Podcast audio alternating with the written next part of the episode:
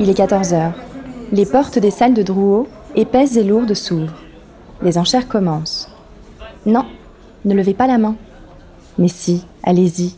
Laissez-vous entraîner dans ce monde singulier où les œuvres d'art passent de main en main sous les coups des marteaux. Vous l'entendez?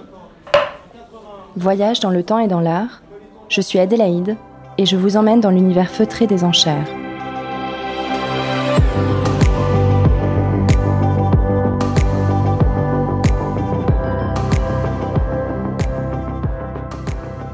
Imaginez une toile d'environ un mètre de haut. À sa surface, un drôle de personnage vêtu en haillons, très ridé, chauve, aux grandes oreilles et au nez pointu et représenté à mi-corps quasiment grandeur nature. Il nous regarde, la tête légèrement penchée en avant, d'un air malicieux, un rictus au coin des lèvres.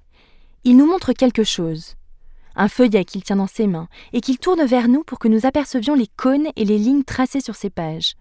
Cette étonnante figure, ce troll biscornu, ce maître Yoda, manifestement praticien des mathématiques et de la géométrie, a été peint par Giuseppe de Ribera dans les premières années du XVIIe siècle, alors que débute l'âge d'or de la peinture européenne. Le 16 juin 2020, la maison Daguerre a vendu 1 820 000 euros à Drouot cette toile, réalisée par l'un des plus grands artistes caravagesques. Le tableau appartient à une famille pour laquelle on a déjà travaillé il y a une vingtaine d'années. On avait vendu leur propriété. Il y avait vraiment un culte des objets qui était euh, un peu sacralisé. Les objets ne bougeaient pas. Ils avaient une autre maison euh, à 50 km de là où ils ont, ils ont fini de faire des partages et ils se sont retrouvés avec une dizaine de tableaux.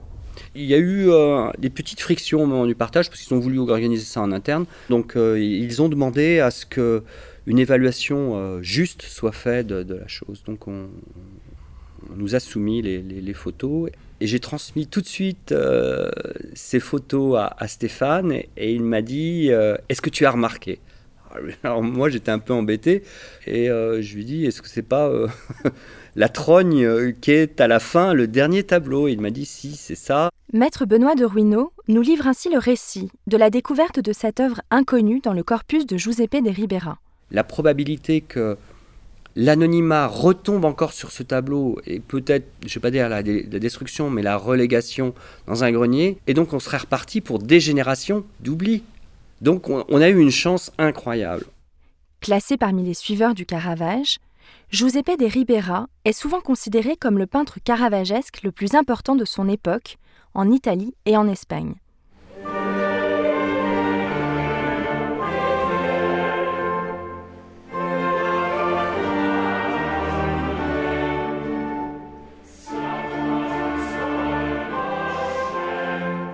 Comment parler de caravagisme sans parler du Caravage?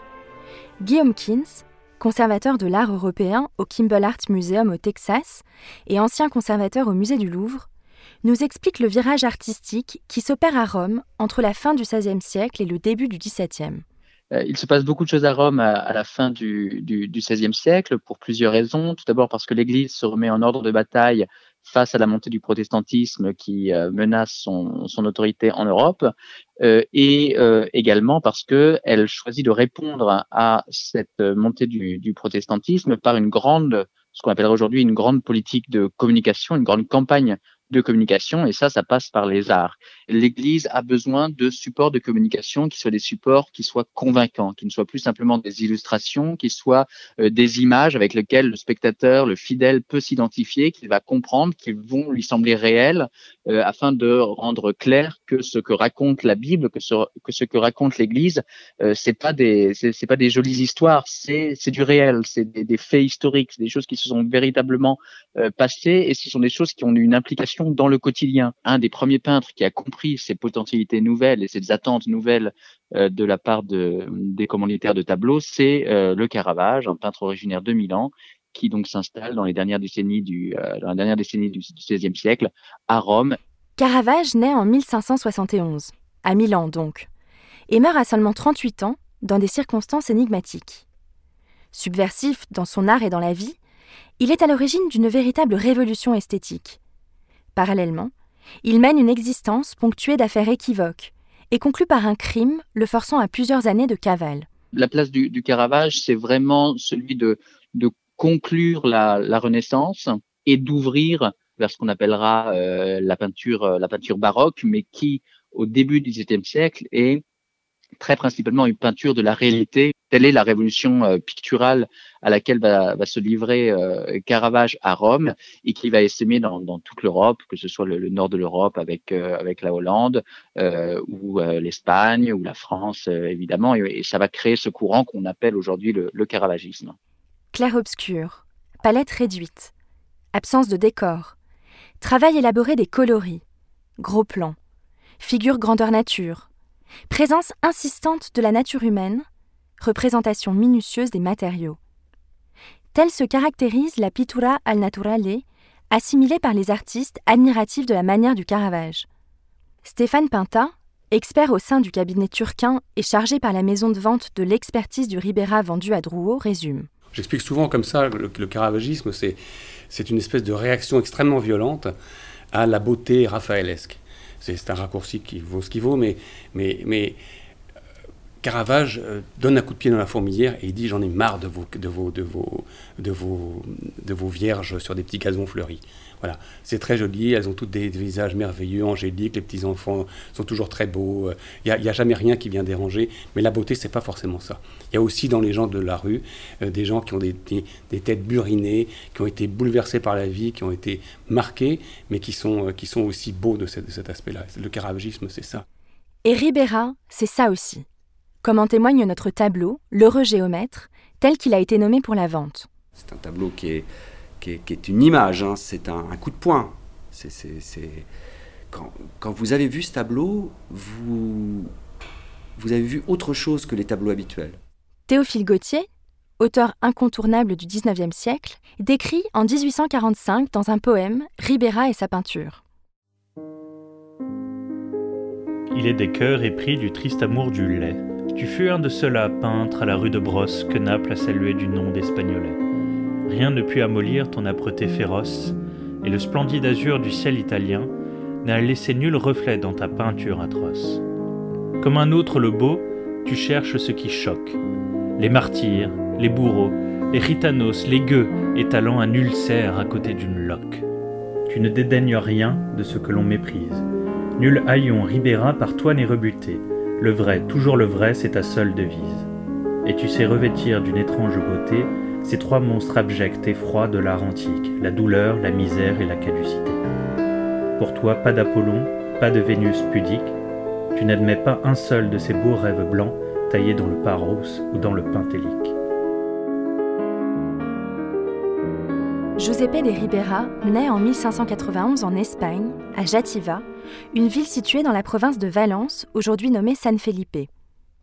Il quitte son pays natal pour se rendre à Rome. Les circonstances de cet exil sont floues. Le père de Giuseppe étant cordonnier, le départ de la famille pourrait être lié à l'expulsion d'Espagne des Morisques, les musulmans espagnols convertis au catholicisme au début du siècle, car nombre d'entre eux étaient cordonniers. Quoi qu'il en soit, on sait que Giuseppe arrive très jeune à Rome. Quelques années plus tard, lorsqu'il a 25 ans, il quitte la ville papale pour s'installer à Naples, qui est alors une possession espagnole régie par un vice-roi. Là-bas, il se marie avec la fille d'un peintre local, Catalina Azzolino, avant de devenir l'artiste le plus important de la ville. La peinture napolitaine de Ribera, qui fit sa renommée et sa fortune, est bien connue des historiens, ce qui n'est pas le cas de ses débuts à Rome, qui sont restés longtemps opaques et qui suscitent depuis deux décennies de nombreuses interrogations et hypothèses dans le petit monde de la recherche une histoire de l'histoire de l'art, que ce tableau me donne l'occasion de vous raconter, puisqu'il date justement de cette fameuse période romaine. Au début du XXe siècle, un collectionneur et historien de l'art italien nommé Roberto Longhi acquiert cinq toiles représentant des figures d'apôtres. Après des années de recherche et une première attribution à Guy François, un peintre caravagesque français, il associe en 1943 les cinq personnages à un tableau anonyme conservé à la Galerie Borghese intitulé Le jugement de Salomon. Il rapproche quelques autres œuvres de ce groupe et nomme l'auteur inconnu de ces toiles le maître du jugement de Salomon. L'association de toutes ces œuvres ne fait pas débat. Tout le monde s'accorde pour dire qu'un seul et même artiste les a toutes peintes. Mais qui? Le mystère de son identité demeure pendant 40 ans, jusqu'en 2002 exactement. Cette année-là, Gianni Papi relie le maître du jugement de Salomon aux années de jeunesse de Giuseppe de Ribera. Cette découverte est unanimement saluée. Le corpus romain du peintre réunit depuis une soixantaine de tableaux, contre huit seulement auparavant. Ce qui est passionnant, c'est qu'en fait, euh, cette, euh, cette période, on ne la connaissait pas. On savait que Ribera avait été à Rome, on savait qu'il avait peint dans ces années-là, on savait à peu près qui il avait côtoyé, euh, on avait quelques documents, on, savait tout ça, mais on ne rattachait pas de tableaux à cette période-là. On maîtrise aujourd'hui bien mieux la période de jeunesse de l'artiste, ce qui a permis l'attribution immédiate de l'eurogéomètre proposé aux enchères à Drouot en juin dernier. On reconnaît la touche emportée et les généreux coups de pinceau de l'espagnolais, qui traduisent l'enthousiasme et l'énergie d'un grand peintre en devenir. Il est très probable que ce tableau ait été exécuté très rapidement, sans dessin préparatoire. On ne connaît pas de dessin de, de Ribera à Rome il est vraisemblable, et on le voit dans ce tableau, que l'artiste en fait maîtrisait déjà très bien son sujet, comme il maîtrise très bien la façon de peindre, eh bien euh, voilà, il a, c'est son pinceau qui dessine en fait. Et quand vous voyez ces, larges rides qui sont posées d'un seul coup de pinceau, on voit la maîtrise, de, le, geste de, de l'artiste. Giulio Mancini, son biographe contemporain dont nous reparlerons, évoque dans une lettre adressée à son frère la rapidité avec laquelle peint Ribera. Il parle de deux jours de travail pour une figure isolée et de seulement cinq jours pour une scène réunissant une dizaine de personnages à mi-corps.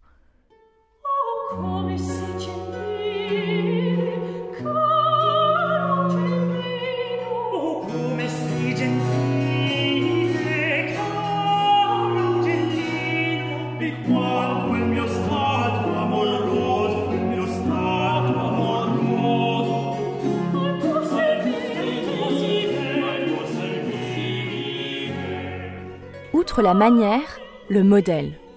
La force du tableau, que je vous invite à vite aller observer sur le site de la Gazette Drouot pour vous faire une idée, réside beaucoup dans la singularité du modèle. Je vous parlais tout à l'heure d'un troll, d'un nouveau Yoda, maître des mathématiques. On l'imaginerait aussi bien dans le monde d'Harry Potter, travaillant parmi les gobelins dans la banque des sorciers, ou encore interprétant un orque du Seigneur des Anneaux. Ce modèle, au visage si particulier, Ribera apparemment l'adorait, car on le retrouve dans d'autres toiles réalisées par l'artiste à Rome. Il est tantôt docteur de la loi autour du jeune Jésus, vieillard, voyeur et malhonnête observant Suzanne Aubin, dans la peau de Saint Barthélemy, ou aux côtés de Saint Pierre lorsqu'il nie connaître le Christ. On a là un personnage qui qui est tout mais qui est intelligent, qui respire euh, la, pauvreté par sa mise, par son, vêtement tout déchiré, rapiécé. Mais le personnage est pétillant, il a, il a une trogne, comme on dit à l'époque, on appelait ça une trogne. Ce qui est très intéressant, c'est que ce, ce portrait, euh, c'est le portrait de quelqu'un qui était vraisemblablement un des modèles importants à Rome à, ce moment-là. Eh bien, ce personnage, on le retrouve donc dans six tableaux de, Ribera à Rome, mais on le trouve aussi dans chez d'autres euh, peintres, chez Guido Reni, et euh, chez Giovanni Franco. Euh, donc c'est un artiste, c'est un, modèle qui devait se vendre. Euh, il devait savoir qu'on aimait chez lui certains traits, ses, rides très prononcées, ce regard pétillant, ses oreilles décollées, pointues. C'était quand même rigolo d'avoir ça. La question que pose encore notre tableau est celle de l'identité du personnage qu'il représente. On ne peut pas parler d'un portrait, car cette toile n'a pas la fonction d'un souvenir, commandé par le modèle lui-même ou l'un de ses proches. Non, Ici, Ribera utilise les traits d'une personne qui a existé pour incarner l'image d'un philosophe ou d'un savant. Mais lequel? Un casse-tête auquel s'est exercé Stéphane Pinta. Quand vous voyez la liste des philosophes grecs, euh, moi j'ai découvert ça un petit peu avec ce portrait-là, il y en a une quarantaine de, gens dont on avait entendu parler, euh, ni d'Ève ni d'Adam. Donc c'était très difficile. Et euh, on a parlé dans un premier temps de, de, Thalès, et puis Thalès, bon, euh, euh, alors là, en, s'accrochant uniquement sur les figures géométriques qui sont sur le tableau, et euh, bah, ça marchait pas vraiment. Alors, parce que Thalès n'était pas quelqu'un de forcément très amusant, très souriant. Donc à ce moment-là, on s'est dit, ah, il y en a un qui est amusant dans, les, dans, les, dans les philosophes, celui qui voit la vie un petit peu de façon riante, c'est Démocrite. Et du coup, Démocrite n'a pas fait d'écrit comme ça sur le, sur les cercles ou les cônes. En revanche, et ça c'est un de nos confrères euh, euh, experts en photographie ancienne qui nous l'a signalé, il a eu cette idée de, ce philosophe euh, grec qui s'appelait Apollonios. Et Apollonios est effectivement l'auteur d'un traité des cônes et des cercles. Alors ça, c'est quelque chose qui est assez récent, mais qui, fonctionne, c'est vrai, assez bien. encore une fois, on ne peut pas dire c'est le portrait d'Apollonius. C'est un, c'est un portrait dont tout le monde savait à l'époque que c'était le gars de la rue que faisait travailler Ribera parce qu'il aimait bien sa tête. Lorsqu'on vous aviez un portrait comme ça accroché dans un, dans un intérieur, dans un palais ou dans, un, dans une bibliothèque, eh bien, on peut imaginer qu'à l'époque, on se poussait un peu du coude et disait bah, Tiens, ah oui, tu as reconnu, c'est machin. Effectivement, ce type d'image devait faire jaser dans les galeries de peinture qui font, elles, leur apparition dans les palais à cette époque. Au XVIIe siècle, les commanditaires ne se contentent plus de fresques et de peintures monumentales. Ils veulent maintenant de la peinture de chevalet, des œuvres que l'on peut transporter, accrocher au mur ou poser sur un support. Ce qui se développe à partir de, la Renaissance, mais qui va s'accélérer au, début du, XVIIe siècle, c'est la, galerie de peinture.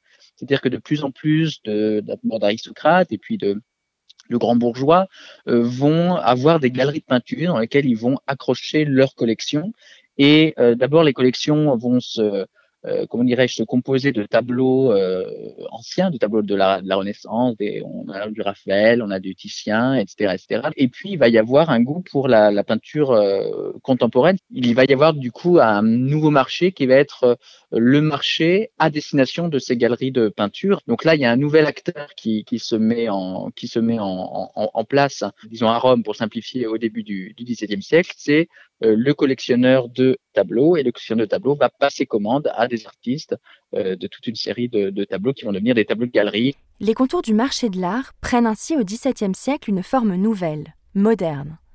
Les collectionneurs sont de plus en plus nombreux, amateurs d'art, mais également fins connaisseurs des ficelles du marché. Les tableaux s'achètent et se vendent selon un système de cotes tout à fait similaire à celui d'aujourd'hui. Guillaume Kins nous explique ce processus à travers ce qu'il appelle le coût Caravage ce qui se passe dans les premières années du XVIIe siècle, c'est que on, voit que la peinture de Caravage, qui choque au départ, elle finit par faire son chemin et elle finit par être euh, acceptée.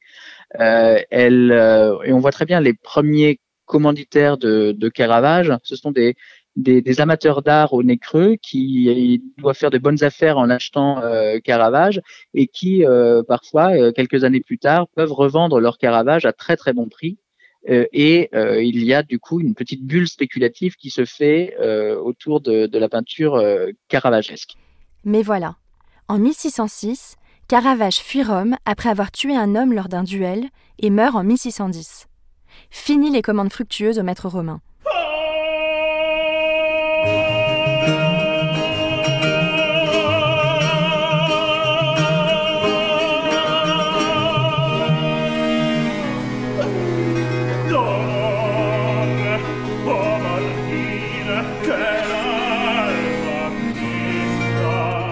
Ces amateurs au nez creux euh, vont euh, chercher d'autres euh, terrains de, spéculation et ils vont voir ce jeune espagnol arriver dans la cité éternelle et ils vont très probablement inciter Ribera à peindre, à peindre beaucoup, à peindre vite, à peindre des choses ambitieuses. Il peint pour des gens qui sont tout à fait euh, importants. Il peint pour euh, Scipion Borghese, le, neveu, euh, le neveu du pape. Il peint pour Vincenzo Giustiniani, un des grands mécènes de Caravage, un des grands, un des grands collectionneurs. Et un de ses amateurs, Giulio Mancini, qui est un médecin, et un grand et un collectionneur et un amateur euh, d'art et un théoricien de l'art, euh, justement va euh, écrire dans ses dans ses mémoires tout le bien qu'il pense de Ribera. Il va vouloir faire de Ribera un nouveau un nouveau Caravage. Et évidemment, il a derrière la tête l'idée que de refaire un peu le coup Caravage. Mancini, pour ériger Ribera au rang de nouveau Caravage, ne s'arrête pas à des écrits élogieux sur sa technique il crée également un mythe Ribera, à l'instar du mythe du Caravage, jeune homme turbulent, bagarreur, débauché et vivant dans la bohème. Mancini décrit ainsi les mœurs peu honorables de Ribera. Toujours des filles, au nombre de trois, sans chemise, laides, un seul lit à même le sol, où tout le monde s'entassait pour dormir. Un seul plat pour la salade, le bouillon et tout le reste. Une seule cruche, pas de verre ni de serviette, et la nappe du dimanche servait de support à dessin pour toute la semaine. Et ça doit tenir de la légende parce que si on regarde un peu les, finances euh, que l'on connaît de Ribera, eh bien c'est quelqu'un qui avait un, une certaine aisance, une certaine aisance financière. Donc, il n'était pas du tout ce, ce, pauvre air que, que, nous décrit a priori Mancini. Et donc, on peut émettre l'hypothèse que Mancini, en, en essayant de faire passer Ribera pour pour plus pouilleux qu'il n'est, essaye de l'assimiler à ce modèle euh, déjà sulfureux et mythique euh, de Caravage qui, euh, qui faisait des gros prix sur le marché. Quelles que soient les conditions dans lesquelles a commencé la carrière de notre Espagnolais, Ribera est incontestablement l'une des figures majeures de la peinture caravagesque. Ce que va faire Ribera, c'est que cette nouveauté presque inaccessible de Caravage, il va la traduire dans quelque chose de beaucoup plus digeste pour le marché de l'art euh, romain et il va euh, créer des formules que euh, théorisera visuellement Manfredi par la par la suite, mais, mais Ribera est vraiment le traducteur, le celui qui va démocratiser d'une certaine manière l'art de l'art de Caravage. Je crois que c'est vraiment sa place dans dans l'histoire de, de, de l'art à Rome au début du XVIe siècle. C'est presque l'inventeur du Caravagisme au fond.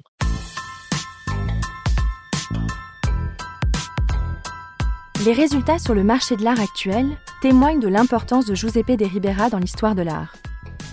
Dans une vente aux enchères à Londres, en juillet 2019, une toile de Ribera a été vendue 6 500 000 euros, le record pour l'artiste en vente publique. L'heureux géomètre, vendu à Drouot 1 820 000 euros, soit 1 400 000 euros au marteau, en juin 2020, est le record français pour l'artiste aux enchères. Maître de Ruineau revient sur la vente. Nous, on avait bien senti que le tableau plaisait et que, et que ça allait susciter des enchères. Par contre, euh, c'était vraiment une inconnue. On ne savait pas où, jusqu'où ça allait aller, bien sûr. Je propose de commencer à 150 000 euros. 150 000. 150 000, 180 000, 180 000. Pendant les enchères, on a tout de suite vu euh, deux personnes qui le voulaient. Un Américain qui, qui s'est avéré être le sous-enchérisseur et euh, et cette galerie suédoise qui a finalement emporté la chose. 400 000 c'est pris ici, c'est contre vous. 400 000. 400 000, Domitil, c'est contre vous. J'ai relancé plusieurs fois les, le, sous-enchérisseur pour être sûr qu'il ne voulait pas en, remettre une en chair. Et euh, à un moment, à un million, ça bloque et, Eric Turquin dit non, non, non, c'est fini. Un million. Un million d'euros. Un million d'euros pour cette toile fantastique. Un million. 1 million d'euros. 1 million. Cher au téléphone à 1 million. 1 million C'est déjà. 1 million, c'est ici. C'est pas dans la salle. 1 million. C'est dommage, c'est pété. 1 million. 1 million. One more time. C'est fini. 1 million. Bertrand. 1 million d'euros. J'adjuge à 1 million d'euros. Doucement, doucement. Ah.